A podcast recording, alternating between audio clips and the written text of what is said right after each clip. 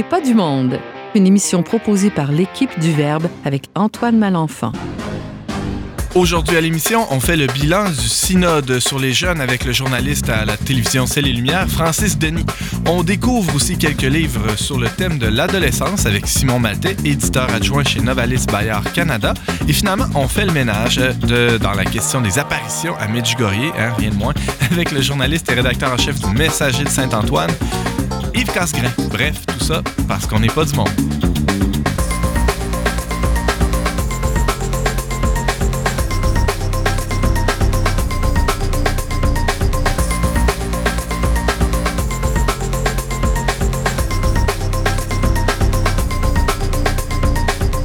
Bonjour à tous et bienvenue à votre magazine culturel catholique. Ici votre animateur Antoine Malenfant, rédacteur en chef du magazine Le Verbe, euh, aussi un site web le verbe.com. On a une revue aussi et ben, cette émission-ci, hein, on n'est pas du monde et euh, j'ai le bonheur de vous accompagner pendant la prochaine heure avec mes trois euh, chroniqueurs invités. mais tout d'abord, James Langlois, bonjour. Salut Antoine. C'est le retour, le grand retour du James. Bonjour. Officiel, officiellement. On n'est pas du monde, bienvenue. merci. Euh, comment, comment tu te sens? Est-ce que tu te sens d'attaque? Est-ce que tu te sens prêt pour, euh, pour euh, prendre le collier? Oui? Oui, quand même. Je pense que je me sens toujours d'attaque pour venir dire quelques commentaires à la radio. Ça, j'ai pas de problème. Alors, bienvenue et on espère que tu, que tu es bien en forme pour intervenir de manière complètement impromptue dans cette émission. On est quatre, quatre chevaliers de l'ordre équestre non, je dis n'importe quoi. On est quatre. quatre euh, non, je cherche le nom, là, tu sais, à Artemise et quatre mousquetaires, c'est ça, à, l'émission aujourd'hui. Là, c'est une émission typiquement masculine, on dirait. C'est vrai, euh, euh, il y a quelques semaines de ça, on a enregistré une émission seulement où j'étais le seul représentant de la jante masculine. Mais là, on a avec nous aujourd'hui des hommes. Des vrais. Francis Denis, salut. Salut Antoine. De quoi tu nous parles aujourd'hui? Je vais vous parler du synode sur les jeunes, la foi et le discernement vocationnel qui s'est terminé le 28 octobre dernier et dont le document final vient à peine de sortir, euh, qui, dont la traduction n'est pas encore disponible, mais j'ai utilisé mon, mon peu d'italien. Euh, Arrêtez trop humble. pour pouvoir essayer de vous résumer tout ça. Parfait, on a hâte de t'entendre. On a aussi avec nous euh, Simon Maltais. Salut Simon. Salut. Tu nous présentes des livres aujourd'hui. Oui, je vais vous présenter euh, deux nouveautés euh, chez Novalis de cet automne. Alors, d'abord, Comment réussir ta vie de Jeanne Larguero. Oh, Rien de moins. Je vais prendre des notes, oui. Rien de moins. Et l'autre, c'est Donner sa vie de l'abbé, voyons, Pierre-Hervé Grosjean. donc, le, thème de la vie traverse les, deux propositions d'aujourd'hui. le thème de la vie, de la vocation, et oh. voilà. Eh ben, euh, bienvenue à l'émission et très hâte de t'entendre sur ces propositions de lecture. Et euh, Yves Casgrain, salut. Bonjour. Un dossier euh, pas, pas simple aujourd'hui. Pas simple, mais passionnant. Oh yes! De quoi tu nous parles? Je vais parler des apparitions ou des pseudo-apparitions de, de OK. Alors, je sens que ça va brasser. Il va y avoir, donc, tu reviens un peu sur les dernières déclarations du pape. Oui, un peu. Puis aussi donc, un peu l'historique des, enquêtes qu'il y a eu autour euh, des apparitions. Ben, on va suivre ça avec attention. Merci d'être avec nous, Yves. Le synode sur les jeunes, le synode 2018, euh, se déroulait à Rome du 3 au 28 euh, octobre. il y avait toute une, délégation canadienne, parmi lesquelles ben, il y avait des journalistes, et parmi lesquels journalistes, il y avait des journalistes de Celle et Lumière. Euh, mais euh, ben, pendant ce temps-là, ça en prenait qui gardait le fort euh, ici au pays. Et Francis Denis fait partie de ceux qui ont, tenu la barque du côté canadien, pendant que les collègues ben, étaient, j'allais dire en vacances à Rome. C'est pas vrai, ils ont travaillé très fort. On les a vus s'activer beaucoup sur le terrain.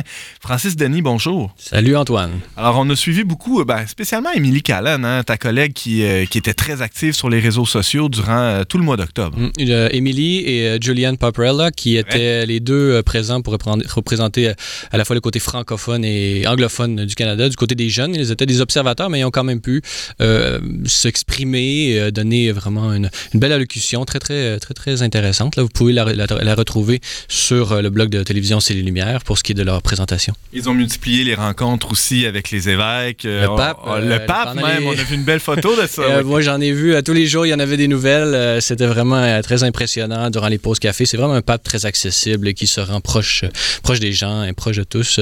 Tous les évêques aussi qui étaient présents, il y avait beaucoup d'évêques francophones euh, et du Canada, euh, Monseigneur Dodd, Monseigneur euh, Lionel Gendron, Monseigneur Cyr qui était présent aussi, donc c'est vraiment une belle Le cardinal délégation. Lacroix qui était Oui, qui souvent en était- vedette aussi dans, Oui. dans cet événement-là. Lui il était vraiment nommé par le Saint-Père lui-même comme justement membre du Collège des cardinaux et proche collaborateur, tandis que les autres étaient plutôt délégués du Canada. Lui, sa, sa nomination était venue d'en haut, si on peut dire, comme, si on peut utiliser cette expression. Alors justement, a été publié cette, euh, cette semaine, au- aujourd'hui même, si on, la journée on se parle, euh, qui fait en sorte qu'il n'y a pas encore malheureusement de traduction française du document en lui-même. Je vais vous parler du document final et des... d'une certaine façon, les, les- les- on- en tout cas, je vais, vous allez voir comment c'est un peu, un peu compliqué tout, euh, tout, tout ça. D'abord, ce document qui a été publié aujourd'hui, euh, qui est le résultat euh, des discussions en assemblée, dans les petits groupes, qui se base au départ sur l'instrumentum laboris, qui a été travaillé, retravaillé, reformulé, etc., qui a été passé au vote. Et euh, ce document final qui a été publié euh, s'adresse au Saint-Père et lui montre euh, d'une certaine façon les différents paragraphes et les différents un matériel sur, sur lequel il peut se baser pour pouvoir éventuellement écrire une exhortation apostolique post-synodale. Comme ça avait été le cas précédemment. Dans la plupart des synodes, en ah, fait. ah, oui, Ouais. c'est ça. On, Le- on l'a vu dans le pontificat de François, mais c'est le cas avant aussi. ouais. Donc, c'est ça. Donc, dans les dernières journées du synode, ou c'est pas la dernière journée comme telle, tout dépendant quelle, laquelle on calcule comme étant la dernière journée, il y a un vote qui est fait paragraphe par paragraphe. Et donc, à la fin de ce document, on retrouve les votes et les résultats des votes, Ah oui? placette, euh, non placette, euh, le- du latin, euh, ça me plaît, ça ne me, ça ne me plaît pas. Et on Alors, sait ça, à peu ça veut près... dire qu'on le garde ou on l'écarte, le paragraphe? Euh, oui, ça peut mener jusqu'à les, justement le, le- le fait de mettre à l'écart, mais si on regarde en gros là, pour vous. C'est un document qui est. les- le document final qui a été présenté pour la votation était assez unanime. Euh, je pense que un seul paragraphe, celui, le numéro 150, là, qui a été qui a fait 65 euh, non-plachettes. Mais enfin, euh, il y a ça, ça a quand même pu passer. Donc, le document final a été celui qui euh, a été présenté au Saint-Père. James Langlois, ça te platchette, ça, ou euh, pas? Non? Oui, Ça Ça me platchette pas du tout, non, mais en fait, euh, si je comprends bien, contrairement à d'autres sujets d'autres synodes, c'était pas c'était pas un texte très euh, controversé ou qui était sujet à débat au sein des, des gens présents. C'est difficile à dire de l'extérieur. Euh, Ce qu'on peut regarder, c'est vraiment qu'il n'y a, a pas vraiment de numéro où est-ce qu'il y a eu il y a eu euh, 50-50 et tout ça. Donc oui, il y a, il y a une... Ce que je peux dire à partir des, des- résultats qu'on voit, c'est que ça a été euh, assez unanime dans l'ensemble. Sans parler de, consensus, évidemment, il y a toujours des, mains qui se levaient de l'autre côté. Alors, euh, de quoi il est question? Euh, quels sont les grands thèmes qui traversent euh, Oui. ce, ce document, Ben, euh, on- Francis Denis? On parle de la jeunesse, bien évidemment, mais aussi de la, de la- des relations entre l'Église et les jeunes. Donc, c'est vraiment ça qui a été euh, vraiment discuté, réfléchi, prié pendant ces, ces trois semaines de travaux. Euh, ce qu'on remarque d'abord dans le document, c'est sa structure. Sa structure a décidé de suivre ce qu'on appelle le, le caractère paradigmatique de l'épisode des disciples d'Emmaüs. Alors ça, ça va faire plaisir à un cardinal que, dont je ne nommerai pas le nom et dont la devise épiscopale est Mané Nobiscum Domine, euh, et qui, euh, justement, c'est un épisode qui est vraiment vu comme étant un modèle de la relation que doit avoir l'Église avec les jeunes, puisque ça a été la relation qu'a eu Jésus-Christ lui-même sur le chemin d'Emmaüs avec les disciples qui étaient un peu euh, égarés, disons. Donc, il, se divise en trois chapitres, ou non, euh, je dirais plutôt trois parties euh, qui correspondent à trois moments de cet épisode. Et donc, le premier étant, euh, il marchait avec eux. Donc, Jésus-Christ marche avec les disciples, marche avec les jeunes. Euh, leurs yeux s'ouvrirent, les yeux des jeunes s'ouvrent une fois avoir, avoir, après avoir parlé, euh, partagé leur expérience avec Jésus. avec Jésus le leur Christ, parle, leurs yeux s'ouvrent, et finalement, à l'instant même, ils partirent. Donc, euh, ça, c'est la troisième partie, euh, duquel, euh, qui sont en fait les trois grandes parties de ce document. Donc, oui, James, oui. Oui, tu as nommé une, de- une devise épiscopale, euh, Francis, d'un évêque que, que tu ne veux pas nommer, mais on peut te jouer aux devinettes. Moi, je pense que c'est notre évêque à Québec, Gérald Cyprien Lacroix. exactement. Reste avec nous, Seigneur. Il connaît bien son latin. Donc, première partie, euh, il marchait avec eux. Donc là, c'est vraiment un grand document. Là, je l'ai- j'ai dit, c'est environ, euh, je dirais, une cinquantaine de pages, euh, bon, en italien, mais le français va sortir bientôt, et qui, euh, vraiment, c'est, donc ça va être difficile de faire un résumé puis d'aller en profondeur profondeur, je, je vais essayer de faire un survol avec vous. Il marchait avec eux. Euh, comme je l'ai dit, ça souligne les besoins des disciples à chercher un sens aux événements. Et Jésus euh, fait route, écoute, accueille et euh, compatit avec l'expérience des, des disciples qu'il a devant lui et donc avec les jeunes. Donc l'Église doit avoir le regard dans son discernement fixé sur Jésus, mais il doit, comme on a vu dans, la bulle Misericordiae Vultus, que- qui, qui est très qui en cohérence avec le pontificat du pape François, mais également euh, manifeste euh, justement l'attitude que doit avoir l'Église, qui doit être celle du Christ finalement. Donc, euh, justement, donc divisé en, plusieurs chapitres, donc on, décline on fait une, vraiment une litanie des différentes, bon, comment devrait euh, une église qui écoute à quoi ça ressemble? Donc c'est une église euh, qui se qui regarde l'expérience concrète des jeunes, qui est présente, qui qui, qui a un souci de la diversité des contextes euh, et qui, qui a un souci de l'expérience même que les jeunes se font d'église. Donc euh, il faut leur demander qu'est-ce qu'ils en pensent de l'église, qu'est-ce qu'ils pensent de de telle façon de faire ou de telle donc c'est vraiment une église qui est capable de se remettre en question, une église euh, en marche avec les jeunes. Euh, bon, trois points centraux ou d'au- d- points centraux, peut-être euh, traduction un peu des nœuds, justement, où est-ce qu'il où il y a des problèmes avec la jeunesse? Bon, on parle de l'environnement digital, où est-ce que l'Église n'est pas encore assez présente selon eux. Euh, bon, on parle des migrants comme un paradigme de notre temps. Euh, le migrant comme étant des gens euh, un peu sans port d'attache, qui, qui, sont en marche, qui changent, qui traversent, qui vont dans d'autres contextes, qui sont donc c'est un peu l'expérience des jeunes, mais dont euh, l'expérience même de l'époque. On dirait que l'incarnation de l'esprit de l'époque, c'est le migrant.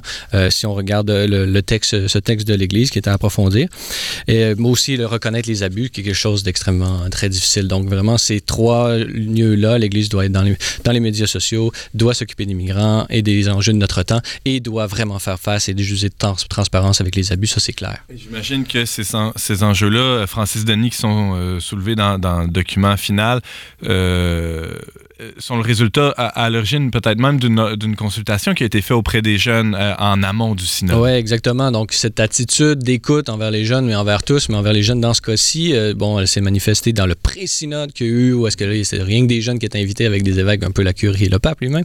Mais, euh, donc, il y a ça, il y a eu aussi des questionnaires. Donc, il y a vraiment une démarche de synodalité euh, qui inclut les jeunes, qui, qui leur fait la place. Euh, c'est vraiment un, point clé euh, qui, qui, euh, qui émerge de la deuxième partie, si je ne m'abuse. Pour, terminer la première partie, identité et relations. Euh, on parlait de la famille, euh, guérison de la mémoire, c'est un, thème important. On parle de la, colonisation idéologique aussi, qui a été très importante. Euh, puis les différentes formes de vulné- vulnérabilité, le travail. on va citer que la précarité chez les jeunes, bon, particulièrement en Europe, c'est quelque chose, c'est une plaie sociale. Qu'est-ce que c'est qu'être jeune aujourd'hui? Deuxième partie, les yeux s'ouvrir. Donc, leurs yeux, après avoir été avec Jésus et donc après avoir été avec l'Église, si elle était authentiquement euh, révélatrice et l'incarnation du Christ sur la terre, quels devraient être ces yeux qui s'ouvrent des jeunes?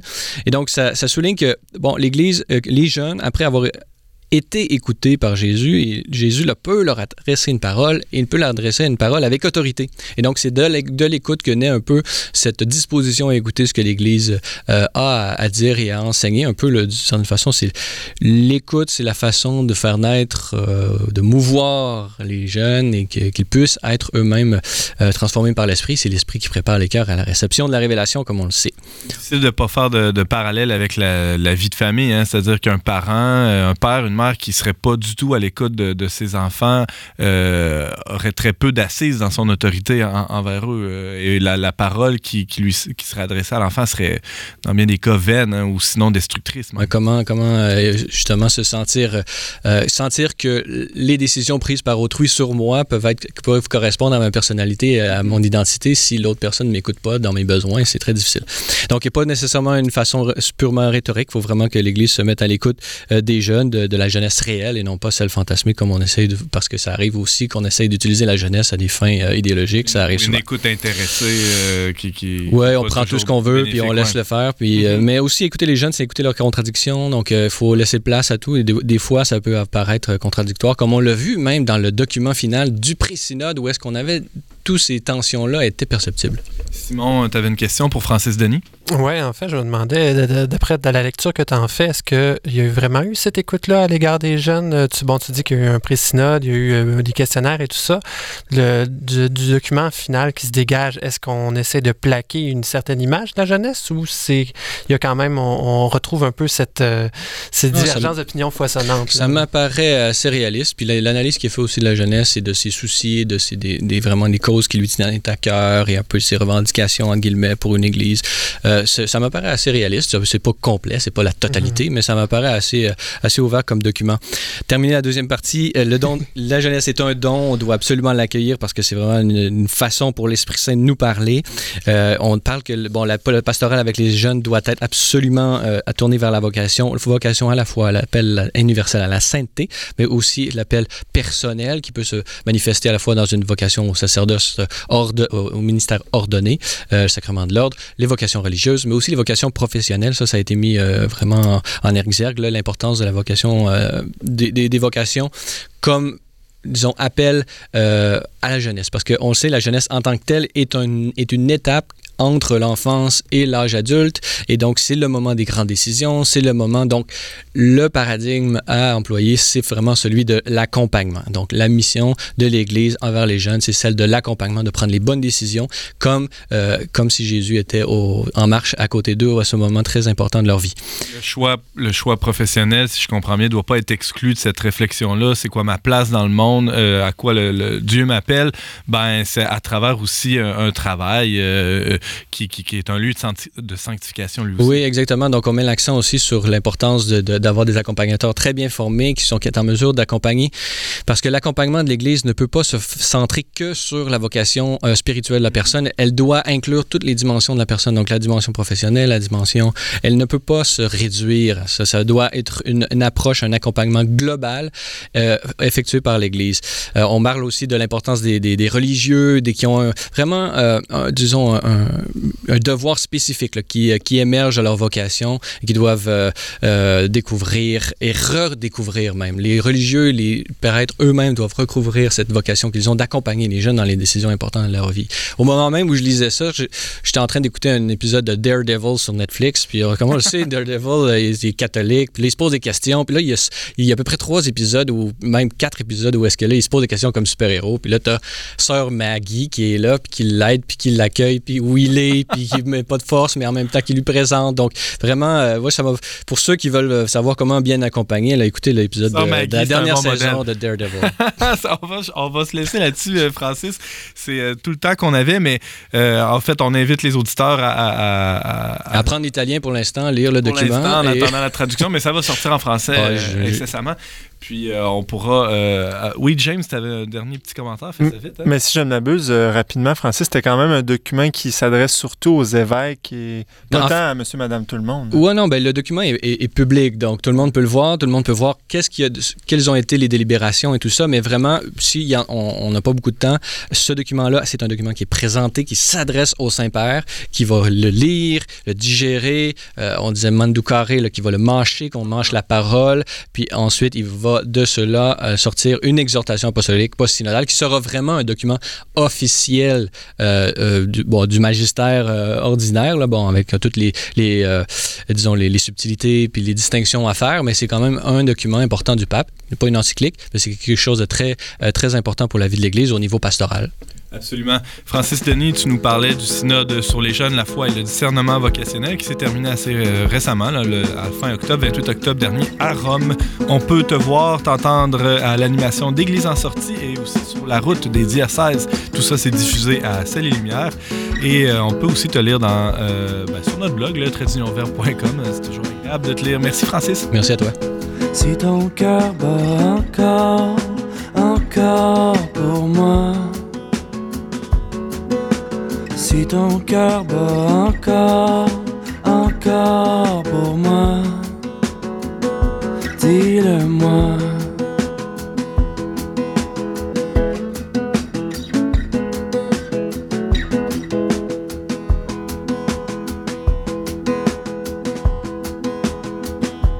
Si ton cœur bat encore, encore pour toi. Si ton cœur bat encore, encore pour toi. Je suis content. Resteras-tu, resteras-tu pour moi? Resteras-tu, resteras-tu pour moi? Je penserai pas.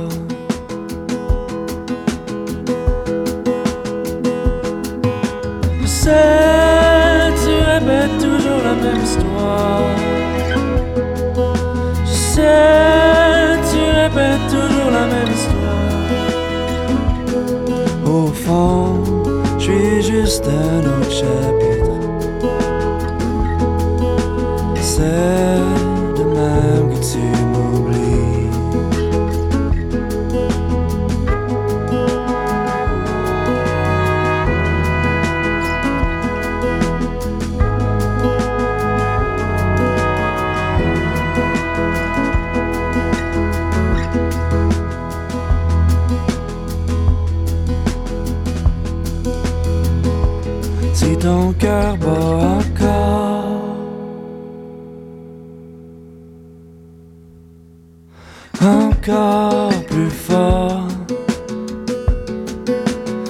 ton cœur bat encore Encore plus fort.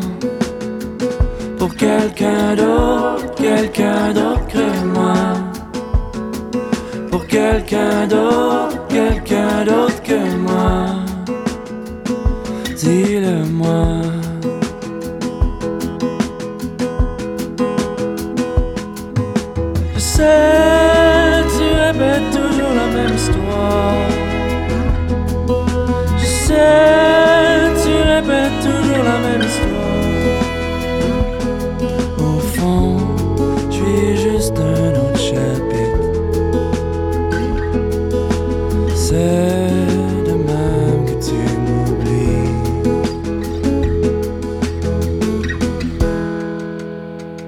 Vous êtes toujours avec Antoine Malenfant au micro d'On n'est pas du monde. On vient d'écouter Vincent Appleby avec sa chanson Si ton cœur. C'est tiré de l'album Maladie d'écran. Les éditions Novalis Bayard euh, sont bien présentes ici au Québec, surtout ben, dans le domaine de l'édition religieuse. hein. Vous avez euh, sûrement vu ça dans votre librairie euh, religieuse préférée. Euh, plusieurs livres euh, édités chez, chez cette maison. Alors, euh, les, les éditeurs de, de Novalis Bayard tiennent un super beau blog appelé Les Carnets du Parvis que je vous invite à visiter. Là, on donnera, en fait, on peut la donner tout de suite. L'adresse carnet du Parvis au pluriel .ca, c'est bien ça? Exactement. Alors, la voix que vous venez d'entendre, c'est Simon Maltais qui participe à ce blog-là, qui est aussi éditeur adjoint chez, chez Novalis. Euh, salut. Oui, salut. Alors, euh, tu viens de nous parler, Simon, aujourd'hui, de, ben, surtout de deux livres hein, euh, qui tournent autour du thème de, de la- de la vocation. C'est drôle, ça fait un bon lien avec euh, Francis Denis qu'on entendait euh, plus tôt cette semaine. Alors, euh, ben, d'abord, euh, le premier. hein, allons- Allons-y, plongeons. Oui, oui. Ben, ouais, ça, je vais vous présenter deux livres euh, qui, oui, tournent autour de la vocation, qui ont la prétention de s'adresser aux jeunes, disons-le aussi. Donc, j'ai la prétention parce que. Ouais, bon, pourquoi? euh, les, je- il y a tellement d'auteurs. Tout le monde cherche à s'adresser aux jeunes, finalement. Tout le monde cherche à les rejoindre, qu'on parle en religion ou en politique ou dans la société en général. Donc, on- quel est vraiment le langage pour parler aux jeunes? Qui Même le, le- même le magazine Le Verbe, hein, James Langlois, euh, essaie de s'adresser aux jeunes. C'est- vrai de dire ça, tu penses? On, on essaie tant bien que mal, mais oui, on, on essaie. Ça marche pas tout le temps. Il y, a des- il y a des ratés, là, mais qu'est-ce que tu veux? Il y, a, il y a une, il y a une tentative, en tout cas. Donc, Alors, euh, oui, de- euh, euh, une première tentative, justement. Oui, c'est ça. Donc, euh, le premier livre dont je vais vous parler, c'est un livre de Jeanne Larguero qui s'appelle Comment réussir ta vie. Un titre très ambitieux, mais le sous-titre, le sous-titre est peut-être un peu plus précis. C'est à ceux et celles qui cherchent le chemin du bonheur. Donc, euh, un petit mot sur l'auteur d'abord. C'est euh, donc, c'est une auteure française qui a fait des études en philosophie et en lettres euh, et qui enseigne la philosophie au lycée. Euh, mais elle est engagée euh, dans l'évangélisation, donc elle est au, au contact, au- contact et à l'école et dans sa, dans sa paroisse finalement euh, avec, avec des jeunes. Euh, donc, c'est un, ce livre-là se propose plus comme un livre d'accompagnement que comme un livre de solution parce qu'on s'entend, euh, comment réussir sa vie, c'est c'est très facile de se dire, ah oui, telle personne a une vie réussie ou telle autre, ah, j'aimerais pas ça avoir sa vie. Mais quand vient le temps de réfléchir sur, OK, mais comment je fais pour réussir ma vie, c'est pas évident. Ouais. Euh, James, oui. Ça me, ça me- ça me surprend ce que tu dis parce que le titre sonne comme une- un peu une recette. Tu sais, souvent, on trouve Ouais. de ces livres dans les rayons de psychologie populaire. Ouais. L'approche est assez psychopop, effectivement, mais euh, il y, a- il y a une profondeur qu'on retrouve pas dans les, dans les livres de psychopop euh, plus, plus traditionnels, je pourrais dire. Il y a une ouverture sur le divin, il y a, et euh, y a tout ça vraiment dans une perspective vocationnelle. Tantôt, Francis parlait de, euh, de la vocation euh, d'être appelé euh, à la vie religieuse, au célibat, euh, euh, au mariage et tout ça. Elle met aussi beaucoup l'accent sur euh, la, la vocation au, au métier, euh, chose qui a été mentionnée tantôt par Ouais. Francis. Donc, c'est, euh, elle n'a elle pas la prétention de donner une recette, mais donne plutôt des, des conseils pratiques, des, des attitudes à avoir qui facilitent, qui facilitent la- la- le bonheur, qui est, selon elle, un peu la quête suprême.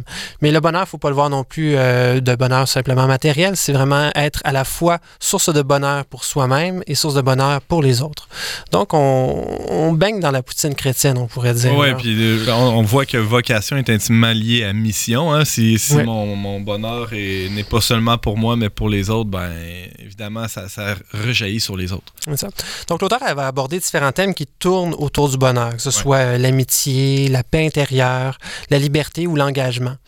Puis, elle va aussi, mais elle va me- mettre l'accent aussi, euh, euh, elle, elle ça comme euh, les trois, ces trois trucs, on pourrait dire, sur les, euh, des dispositions qui vont faciliter la quête du bonheur. Euh, et c'est des dispositions qui vont euh, d'un- autre croissant, on pourrait dire. Au début, il y a la reconnaissance, être capable d'être reconnaissant envers ce qu'on reçoit de Dieu, du Créateur ou de la vie en général. Euh, ensuite, c'est l'ouverture aux autres, être capable de, d'être, de, de, connecter avec les, euh, avec les autres et savoir qu'est-ce qui, qu'est-ce qu'ils ont à nous offrir. Et finalement, évidemment, l'amour, qui est, le- le don absolu. Donc, euh, là où est-ce que ce livre-là est intéressant et se distingue, c'est d'abord parce que c'est une approche qui est à la fois légère et accueillante, euh, qui n'a pas de jugement qui est posé, euh, et euh, donc qui est très, euh, qui est très, on pourrait dire en bon français, feel good. Donc, euh, ça, ça se lit très bien. Euh, et l'autre élément qui est intéressant, c'est qu'il y a une grande place qui est laissée au récit. Bon, c'est une agrégée en lettres et en philosophie, donc elle aime ça sortir, euh, parler de, Socrate ou parler d'Ulysse et euh, comment, comment ils ont vécu leur quête du bonheur finalement, avec des exemples, la décortique des récits d'histoire cl- classiques et aussi des récits tirés du, quotidien, mais c'est, quand il parle des histoires classiques, c'est là que c'est, assez fascinant parce que c'est souvent des histoires assez connues, puis là, elle, elle fait dans sa perspective euh, du bonheur. Est-ce que c'est pertinent, euh, justement, ces insertions-là de, de, de récits, ce qu'elle raconte? Est-ce que ça, ça vient pas. euh, Ça coule de source. Ok, ça coule vraiment? Ah ouais? ça, appuie, ça appuie son propos euh, de façon admirable. James, oui? Ben, tu abordes un peu le, le sujet qui m'intéressait, mais tu dis qu'elle euh, qu'elle cite un peu des récits, des, des passages de la vie de certains, euh, certaines figures philosophiques, mais est-ce qu'elle aborde, est-ce qu'elle présente aussi leurs pensées sur la vie, sur le bonheur? Euh, de façon générale, elle, elle parle plus de la construction du récit. Donc, elle a plus une approche narrative, je dirais, que, euh, que psychologique. Ou Les- académique? Oui, Ouais, exactement. Ce qui fait que finalement, on- tout le monde aime ça se faire raconter une bonne histoire, Ben mais c'est pour ça que j'ai quand je disais bon, euh, qui ose, euh, qui a la prétention de s'adresser aux jeunes, mais j'ose croire que c'est une approche qui est relativement gagnante pour aller chercher des, euh, des lecteurs euh, intéressés. Autant dans le fond que, que dans la forme. Jeanne Larguero, Comment réussir ta vie? C'est qui qui, qui édite ça? C'est vous chez Novalis? Oui, c'est chez Novalis, c'est euh, coédité avec nos collègues Bayard en, en France, mais euh, en Amérique du Nord, c'est euh, publié euh, sous marque Novalis. Est-ce que. Bon, euh, peut-être avait d'autres choses à, à- à dire sur ce. ce- ce- Non, non, non, je, je pense que je pense que ça fait le tour quand même. Parfait. Alors, passons euh, au, au deuxième livre que, t'as- que, que tu nous as préparé aujourd'hui. C'est Oui. euh, un livre du, euh, d'un prêtre assez connu en France. Oui, oui, oui, c'est l'abbé Pierre-Hervé Grosjean. Euh, le, le livre s'appelle Donner sa vie, avec euh, comme sous-titre, encore une fois, qui est peut-être euh, plus clair, Ouais. Pour qui et pourquoi veux-tu donner ta vie? Donc, un mot sur l'abbé Grosjean, qui est peut-être moins connu des, des, des lecteurs canadiens. C'est un prêtre du diocèse de Versailles, curé, de la, curé, du, un curé de paroisse, de la paroisse de Saint-Cyr-l'École, mais aussi très connu parce qu'il anime avec, avec des confrères un blog qui s'appelle le Padre Blog, où est-ce qu'il aborde une, une panoplie de sujets euh, qui, touchent, euh, qui touchent à la vie chrétienne finalement. Euh, mais aussi, ce qui est peut-être un peu moins connu, c'est un aumônier scout, donc euh, qui est encore impliqué dans le mouvement, euh, dans, dans le mouvement scout, qui en France est euh, beaucoup plus confessionnel qu'il est euh, ici au Québec. Il existe encore des, des groupes scouts euh, catholiques, euh, explicitement catholiques ici, mais la, la plupart sont plus, euh, sont plus laïcisés finalement. Ouais, ouais, ouais. Et, et le père Grosjean intervient aussi assez régulièrement sur, sur les tribunes, euh, est invité sur les plateaux de télé. euh, Donc, c'est une figure médiatique assez connue des Français et pas, et pas que des Français catholiques. là. Oui, exactement. Et qui est très engagé auprès des jeunes, encore une fois. Donc, euh, qui ne parle pas nécessairement en posture d'autorité, mais disons qu'il y a, il y a- il y a un peu. Il y a la- il y a- il y a Crédibilité. l'habitude. Il y a une crédibilité, Uh-huh. Alors, Simon Maltais, que- euh, oui, t'a- t'avais une question, non? Oui, James. Concernant l'abbé Grosjean, c'est pas lui aussi qui tient le Padre Blog? C'est ce que j'ai dit. Tel que mentionné précédemment, Désolé de mon inattention. Euh, bienvenue à l'émission de James Langlois. Euh, alors, Simon Maltais, euh, donc, donner sa vie, c'est. euh, alors là, on parlait de comment réussir sa vie. Là, donner sa vie, c'est un peu ça le programme. C'est euh, réussir sa vie en la donnant, selon le, le- le père Grosjean. Exactement. Là où est-ce que euh, l'arrière était peut-être un peu plus large, psychopoque, le Père Grosjean prend un angle plus pastoral, plus vocationnel, euh, de façon explicite. Euh, lui, ça, toute, sa, toute sa quête de la vocation tourne autour du don de soi et du service, ce qui est, ce qui est, ce qui est évident. Il passe euh, un bon, euh, la moitié du livre finalement à s'attarder aux, aux, aux vocations tradi- plus traditionnelles qui sont le mariage, le sacerdoce, la vie religieuse. Il aborde un petit peu la question du célibat, mais c'est un peu un, Un peu le par là. parent pauvre, hein? Ouais, c'est ça, c'est le parent pauvre, puis c'est toujours, euh, il y a toujours euh, un côté un peu, euh, ben, puisque tu n'as pas, pas pu faire autre chose, ben, il, peut y avoir une certaine créativité dans ton, dans ton célibat. Ce qui est peut-être une faiblesse du, euh, du livre, là, je, dirais, je dirais ça. Mais par contre, c'est écrit vraiment dans un style direct, un langage qui est proche des jeunes. Euh, c'est sûr que nos lecteurs euh, québécois, canadiens, des fois, ils vont peut-être être déroutés par, le, par le- les largots euh, très franco-français, mais le propos est universel. Il, met vraiment l'accent sur ce qu'on pourrait appeler vraiment une pédagogie scout, ce qui est, ce qui est à dire qui, Ah ouais? qui s'est centré sur euh, les jeunes adultes. Euh, on parlait tantôt encore une fois avec, euh, avec Francis de la jeunesse qui est le passage entre l'enfance et, euh, et l'âge adulte. Donc, c'est cette période où est-ce qu'on a une panoplie de choix à faire, des choses aussi banales que, que ça va être- qu'est-ce que ça va être mon métier, où est-ce que je vais vivre, est-ce que je me marie, est-ce que je me marie pas, donc tout ça. Et c'est cette pédagogie scout-là tourne autour de, de, faire ces choix-là de façon éclairée, Euh, donc euh, vraiment avec discernement. Est-ce que je me trompe, Simon Maltais, mais euh, j'ai l'impression que ce, livre-là s'adresse peut-être un peu plus à des, à des jeunes croyants que, que ce- le président que tu nous as présenté, Comment réussir sa vie, euh, ta vie. Est-ce que est-ce que c'est ça? Mais euh, disons que euh, les jeunes croyants vont se- peut-être se re- reconnaître plus dans le langage de, de, de Grosjean qui est, euh, qui à la limite euh, pas, pas, euh, pas homélique, mais presque assez exhortatif, qui est, Ouais. qui est, qui est beaucoup plus dans le dans euh, encourager. Il y a- il y a une perspective très missionnaire du christianisme, hein, donc c'est vraiment euh, euh, il faut trouver sa mission et euh, à travers sa mission, mais on, on répand la parole du Christ. Donc euh, Euh, oui, Francis Denis. Oui, oui, moi, je l'ai lu justement, ce, ce livre-là. J'ai bien aimé, puis je me retrouve euh, parfaitement à ce que tu dis.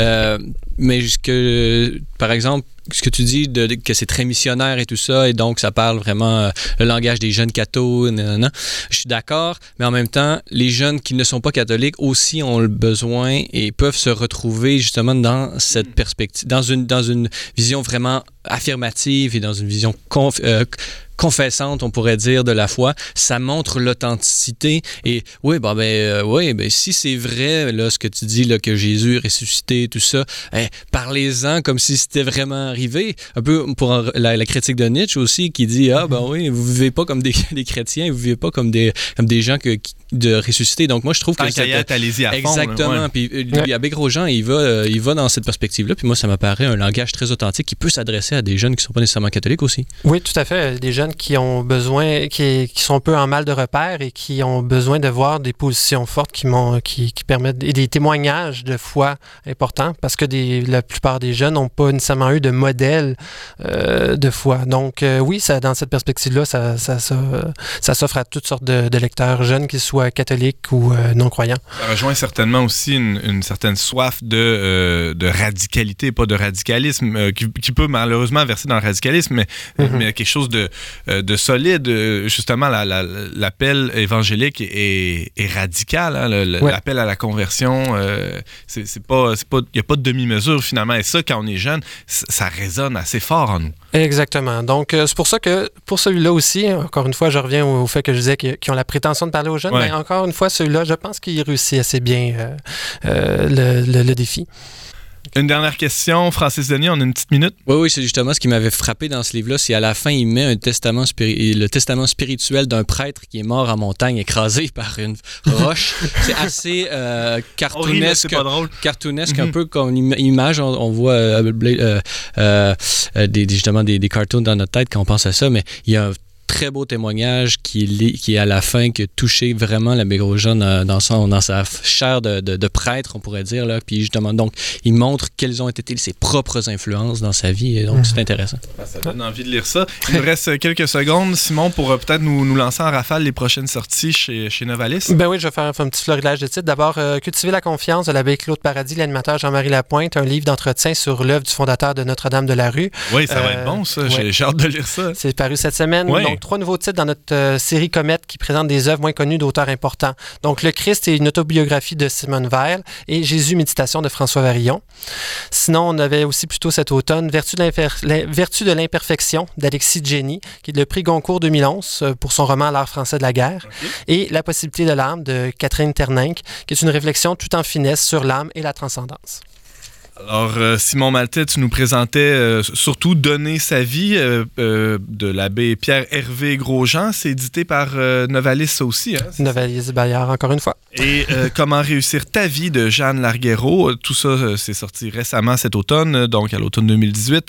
Et on peut se procurer ça ben, chez Mediapol, aux librairies Pauline. Il y a quelques autres endroits aussi. Là, on peut. On peut Dans votre librairie religieuse la plus sympathique, la plus Et voilà, il y en a tout plein. Rappelons que tu es éditeur adjoint, Simon, chez Novalis Bayer Canada. On peut te lire assez régulièrement au carnetduparvis.ca. Merci d'avoir été avec nous. Merci.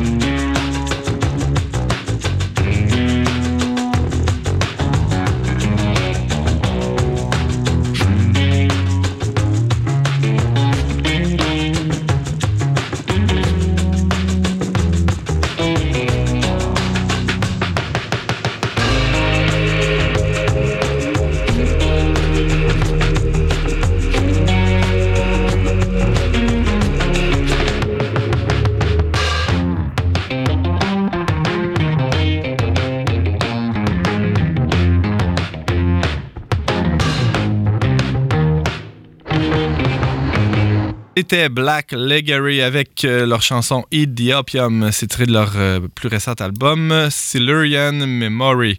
En passant, euh, Black Leggery, c'est le nouveau groupe qui réunit Mishka et Robbie de Patrick Watson. Ah, un- mais c'est un peu spécial. merci. peu Alors, c'est ça, c'est des, musiciens spéciaux avec de la musique spéciale. Euh, donc, c'était tout ça. C'est sorti le 9 novembre dernier. C'est tout récent. L'été dernier, le- la, la revue Le Verbe publiait un, un texte, dis-je, euh, intitulé Vrai ou fausse, les apparitions de la Vierge à Medjugorje. Euh, c'est donc c'est sorti au mois de juillet 2018 cet article et c'est signé de la main de notre euh, journaliste reporter, euh, euh, j'allais dire Tintin, c'est-à-dire que c'est notre journaliste qui, qui fouille euh, les, euh, les dossiers jusqu'au fond et qui, euh, qui ne, qui ne s'arrête pas tant qu'il n'a pas trouvé euh, ce qu'il cherchait et c'est Yves Casgrain. Bonjour Yves. Bonjour. Toute une longue présentation Oui. pour, pour dire qui tu es. Je voulais comme donner un suspense aux auditeurs de qui c'est que c'est ça.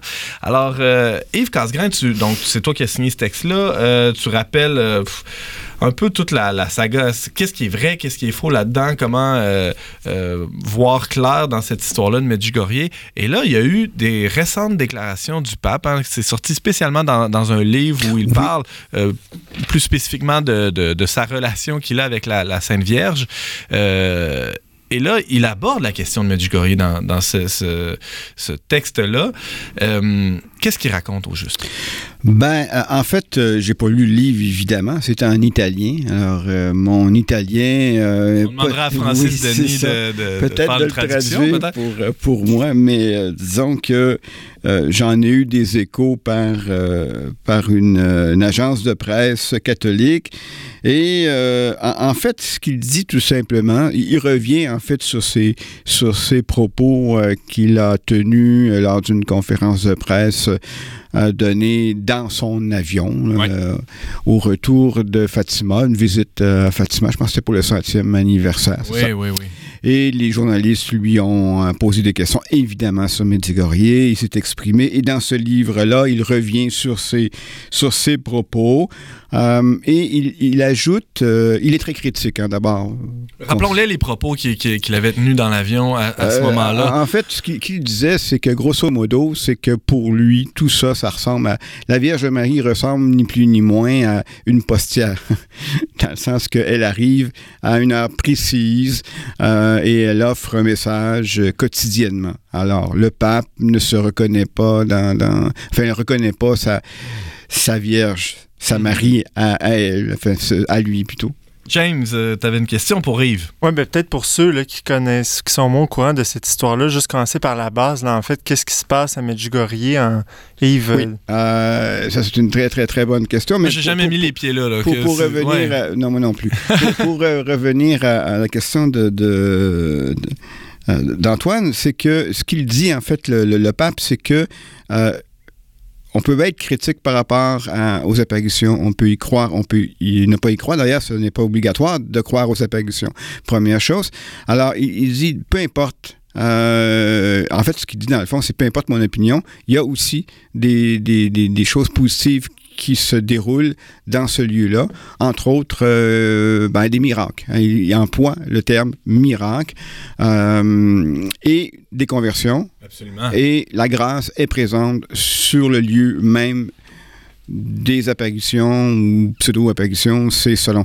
Juste Euh, dans mon entourage, je pense que j'ai pas assez de doigts dans, de- de- de- dans mes deux mains pour compter les conversions qui se sont passées à Medjugorje. euh, Et j'imagine que c'est la, la même chose pour, euh, pour vous. Il y en a en masse des Oui, conversions. et c'est- un, peu quelque chose de complexe hein, à comprendre. Ah. Euh, euh, le pape est très critique, et pas seulement lui, parce qu'il y a eu des commissions d'enquête qui ont eu lieu. Ouais. Et, mais, malgré tout, il y a, Il y a des fruits. il y a des fruits, il y a la grâce. Et il dit, le pape dit, euh, même à travers la folie des hommes, la grâce passe. Donc, on voit que le pape va, va loin, Ouais. euh, mais je crois qu'il s'appuie aussi sur la, euh, les conclusions d'une commission qui euh, n'a pas été rendue publique encore, mais qui l'a manifestement entre les mains et qui l'a lu et Ah ouais. relu et médité et remédité, et qui s'appelle en fait la commission pour l'analyse des apparitions de Bendigorier, qui a, qui a été instituée en 2010. Alors, allons-y dans, dans les, aux faits. Qu'est-ce qui s'est passé? Qu'est-ce que- qu'est-ce qu'on raconte? Euh, en fait, il y, a- y y eu les six jeunes là, de, de 1981. Ouais, ça. Euh, allons à l'origine de, de- ça, de c'est le cet 24 événement. juin Oui. 1981. Alors, il y a des jeunes qui ont euh, dit voir la Vierge, non seulement la voir, mais également l'entendre. Alors, c'est comme ça, tout simplement, que ça a, été- ça a, euh, a commencé, comme d'autres apparitions euh, par ailleurs. Et, euh, bon, ça a eu lieu, évidemment, à Medjugorje. Pour ceux qui ne savent pas où, c'est, euh, c'est en Bosnie Herzégovine. Euh, c'est d'ailleurs une époque très, très troublée. hein. Il y a eu une guerre qui s'est échelonnée sur plusieurs années. Alors, donc, il y a eu ces, ces premières apparitions-là, alors qu'ils étaient enfants et, et préadolescents pour certains, adolescents pour d'autres. Et euh, la particularité, on s'est tout de suite aperçu de cette, de cette chose-là, c'est que ben, les apparitions n'ont pas arrêté. C'est-à-dire que ça a été quotidien. Et petit à petit, euh, bien sûr, ça s'est ébruité. Et il faut dire que, euh, excusez-moi l'expression, mais la paroisse de Medjugorje, c'était un, trou. hein. Il n'y avait, avait rien là. C'était isolé, il n'y avait pas grand-chose là. Et puis, euh, évidemment, euh, ça a pris un certain temps avant que, bon, euh, on apprenne ce genre de, de, de manifestation-là. Et lorsque ça, ça s'est pris, là, alors là, les gens ont commencé à, aller là-bas sur place euh, et ça grossit, ça grossit, ça grossit. Le, flux de pèlerins a augmenté et maintenant, c'est un lieu de pèlerinage qui est, connu euh, mondialement. Là. Simon une question pour Yves. Oui, en fait, les, apparitions quotidiennes, est-ce que c'est seulement encore aux six mêmes jeunes ou c'est euh, d'autres personnes qui, euh, qui ont ces apparitions? Parce qu'on sait, par exemple, qu'à Fatima, euh, il y a la tro- troisième apparition assez spectaculaire où est-ce que le, le soleil aurait dansé. puis Devant des dizaines devant de des- milliers de personnes. Exactement. Mhm. Donc, est-ce qu'on a le même genre de phénomène? Je ne suis pas un spécialiste des détails là, de chaque apparition, mais par contre, ce que je peux dire, c'est qu'il y a certains des voyants, en fait, que je devrais dire, des voyants de la première heure, disons-le comme ça, ne sont plus voyants. C'est-à-dire qu'ils ne reçoivent plus euh, ni, ni d'apparition, ni de message. Mhm. Donc, euh, pourquoi? euh, Je suis comme, je suis pas rentré dans les détails ouais, ouais. de, de- de ça. Mais d'autres Euh, le sont encore. Oui. Encore aujourd'hui, je pense que c'est à 16h30.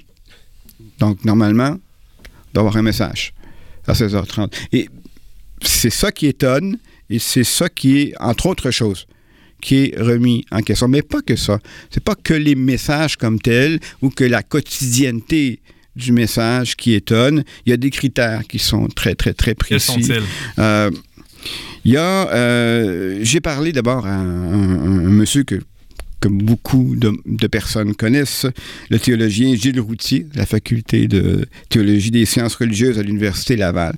Donc, euh, lui, euh, c'est un, théologien qui connaît beaucoup, beaucoup de choses, entre autres euh, les apparitions. Une des choses, euh, un des critères fondamentaux, il y en a trois, et lui en a rajouté une quatrième.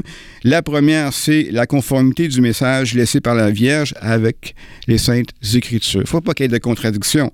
La communion entre- avec l'Église catholique, bien sûr, que le message ne soit pas contre l'Église. La cohérence entre le, les messagers et le message. Et enfin, les fruits spirituels de la conversion. Donc, qu'est-ce que ça provoque? Autant chez euh, celui ou celle qui est euh, témoin des apparitions que les personnes qui entendent, qui assistent, même s'ils ne voient pas, aux apparitions. Et euh, le quatrième critère euh, qui est ajouté par Gilles Routier, c'est que le message de la Vierge Marie ne doit pas contenir une nouvelle révélation parce que, ben, évidemment, la nôtre, hein, elle est terminée. Donc, ce sont quatre critères fondamentaux sur lesquels les experts s'appuient euh, pour analyser euh, ben, la, la- la fausseté ou la véracité des apparitions. Alors là, il y a une commission qui s'est penchée sur, euh, sur le cas de Medjugorje, qui a analysé, qui, qui- qui a rencontré les voyants, sans doute, euh, qui, qui a fait tout, tout son travail d'interrogatoire, etc. Et bon, il n'y a, pas de- il y a pas de rapport final qui a été dévoilé, mais déjà, on, on sait quelque chose de cette commission-là. Oui, et, et le pape en a fait allusion d'ailleurs. C'est c'est la source premières, euh, c'est qu'il il dit que la commission que je nommais tout à l'heure, soit la commission pour l'analyse des apparitions de Médicorier, suggère qu'il faut continuer d'enquêter sur les premières apparitions qui ont concerné des enfants. Donc, les enfants, les, les préadolescents puis les adolescents. Alors, il, ne précise pas de quelle année à quelle année. Donc, c'est simplement les premières apparitions, ce que l'on sait maintenant. Et le reste, ils ont vraiment beaucoup, beaucoup de doutes par rapport à ça. Ils ne se sont pas donc prononcés sur les premières, mais ils disent continuons à enquêter sur les premières apparitions. Évidemment, il n'y a pas d'interdiction de, de- du culte ou de, Ah, de- de la dévotion. au contraire. euh, au contraire, Au contraire. D'ailleurs, le pape euh, insiste tellement là-dessus qu'il a nommé un, un- un délégué, si on peut dire. Euh, c'est un évêque polonais. On dit son titre, c'est envoyé spécial, en fait, qui s'occupe principalement de la pastorale. Donc, souvent, il est sur place pour euh, encourager, en fin de compte, euh, encadrer, si je pourrais dire, la pratique euh, religieuse, euh, les dévotions euh, à Medjugorje, parce que, bon, je le rappelle, on a commencé comme ça l'entrevue, il y a des miracles, il y a des conversions, euh, il y a des gens qui, euh, qui vont là et qui vivent des choses profondes, la grâce est présente, donc il faut une présence d'église euh, à l'intérieur de Medjugorje. James, t'es allé là, toi, à Medjugorje, euh, déjà? Non, Non, je ne suis pas allé. Mais euh, si si je ne m'abuse, Yves, euh, les, les évêques maintenant peuvent euh, autoriser les pèlerinages ou euh, je sais pas. est-ce que- je sais qu'à une certaine époque, euh, il n'y avait aucun pèlerinage public qui pouvait être organisé à Medjugorje. Puis ça a changé. euh, Est-ce que ça se Ça, je suis pas au courant, malheureusement. Euh, je peux pas répondre à ça. Mais en tout cas, euh, chose certaine, c'est que les pèlerins peuvent y aller, les catholiques peuvent y aller, et euh, sans se cacher. hein. C'était très clair. Le délégué a dit ne vous cachez pas, le culte est, est public. OK. Donc euh, là-dessus, euh, les pèlerinages sont, euh, ils sont encouragés à l'heure actuelle. Cependant, il faut, faut y aller, mais en disant que l'Église euh, ne s'est pas encore prononcée. n'a pas mis son saut euh, final là-dessus encore. Et euh, tu parlais de, de le culte est public, tout ça, mais il y a aussi des confessions qui sont publiques, c'est-à-dire que, pas, pas publiques, on dévoile nos péchés devant tout le monde, mais il, y a- il paraît que Medjugorje se transforme en véritable confessionnal à ciel ouvert. Il y a des, des dizaines, voire des centaines de prêtres qui confessent. C'est- un fruit de conversion. c'est un fruit, et, et- évidemment, et ça va peut-être ça qui va faire partie des d'études de théologiens plus tard euh, sur cette grâce-là. Simon Maltais? Oui, en fait, je trouve ça fascinant parce qu'effectivement, ça, ça gagne une espèce de notoriété. Euh, même, bon, Novalis, on, on organise certains pèlerinages, dont un à Medjugorje déjà cette année. Donc, euh, oui, ça gagne une certaine notoriété. Euh, c'est la foi qui. c'est la grâce qui, qui est foisonnante, qui émerge d'un endroit complètement inattendu. Et comment, comment interpréter cette réticence du magistère, finalement, ou. Euh, on, faut, faut peut-être le saluer euh, de, même de ne de, pas, de pas sauter là-dessus pour en C'est de la rigueur? Est-ce que c'est de la frilosité? Ouais, c'est un peu ça. que je comprends Ouais, de ta c'est ça. question. Ouais, ce qu'il faut dire, c'est que l'histoire de Medjugorje est une histoire qui est extrêmement mouvementée. Il y a eu beaucoup, beaucoup de choses, euh, et, et, euh, surtout à l'interne, surtout ceux qui étaient euh, les communautés religieuses qui étaient autour de Medjugorje. Disons qu'il y a eu de part et d'autre des gestes, des paroles, bon, pas toujours catholiques. Disons, rapport pas toujours. Donc, le travail de la commission euh, pontificale, c'est de, faire un peu le ménage là-dedans, voir qu'est-ce, qu'est-ce- le, le- départager le vrai du faux. Exactement. Et ça, évidemment, ça prend beaucoup de temps. là. Ça prend du temps. Et, et ce qu'il faut pas oublier, c'est que c'est quotidien. Mm. Donc, c'est ça le problème. Euh, une dernière question rapidement, James. Oui, il faut rappeler aussi que le magistère de l'Église ne peut pas se prononcer sur la véracité ou non des apparitions tant que les apparitions elles-mêmes ne sont pas terminées, euh, si je ne m'abuse. Donc là, c'est pour ça qu'il y a peut-être une question de revenir aux apparitions premières. là. Euh, Mais- Oui et non, mais je vois que euh, oui, c'est tout à fait, tout à fait raison là-dessus. Mais je vois que euh, on presse le pas là. On presse le pas. Euh, et bon, si on a des doutes, je pense qu'on va pas attendre que ça finisse un jour. Ouais, parce que là, ça commence à être long. là. Oui, c'est il a long, pas-. Il n'y a pas Comme on beaucoup d'apparitions dans l'histoire de l'Église qui ont duré aussi longtemps que ça. Là. C'est- non. Ça, ça explique peut-être la prudence. Là. Ben, une certaine prudence, mais là, je pense qu'ils sont rendus à un- une étape euh, où là, ils, ils vont y aller plus rapidement. Ils vont embrayer, comme on Ils dit vont euh, embrayer, en c'est ça. français. Yves Casgrain, tu nous parlais de ta dernière chronique Désintox qu'on peut trouver dans, dans les pages de la revue Le Verbe. En fait, c'est le numéro d'été 2018. On peut euh, aussi te lire en ligne euh, certaines de tes chroniques au le Tu collabores aussi euh, à Présence Info, euh, Information religieuse, euh, mais surtout, tu es rédacteur en chef, hein, cher homologue, de, euh, du Messager de Saint-Antoine. Oui. Quel beau nom. Euh, comme journaliste dans euh, bon, comme journaliste euh, et, et aussi comme rédacteur en chef. Merci beaucoup d'avoir été avec nous. Merci. Are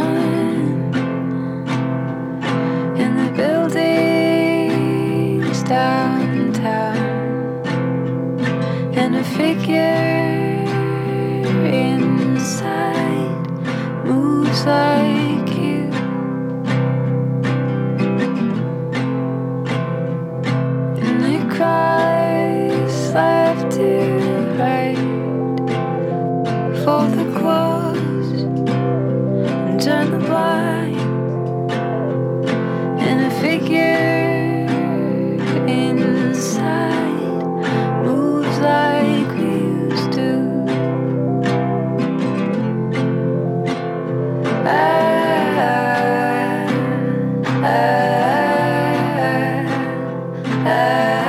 toujours avec Antoine Malenfant au micro Don n'est pas du monde. On vient d'écouter Gia Margaret chantant Figures qu'on retrouve sur l'album There's Always Glimmer. On parlait cette semaine du récent synode sur les jeunes, la foi et le discernement vocationnel avec le journaliste à la télévision Celle et Lumière Francis Denis.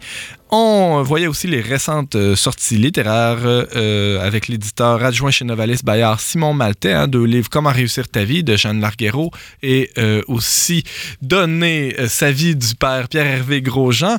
Merci beaucoup Simon. Et on revenait sur les apparitions de Medjugorje avec le journaliste et rédacteur en chef pour le Messager de Saint-Antoine, Yves Casgrain. Merci beaucoup, chers auditeurs, d'avoir été des nôtres. On vous attend la semaine prochaine, même heure, même antenne, pour un autre magazine dont on n'est pas du monde. Au choix musical, James Langlois. À la réalisation technique, Alexandra Jurgen. À l'animation et à la sélection musicale, Antoine Malenfant et James Langlois. Tiens, et euh, cette émission a été enregistrée dans les studios de Radio VM.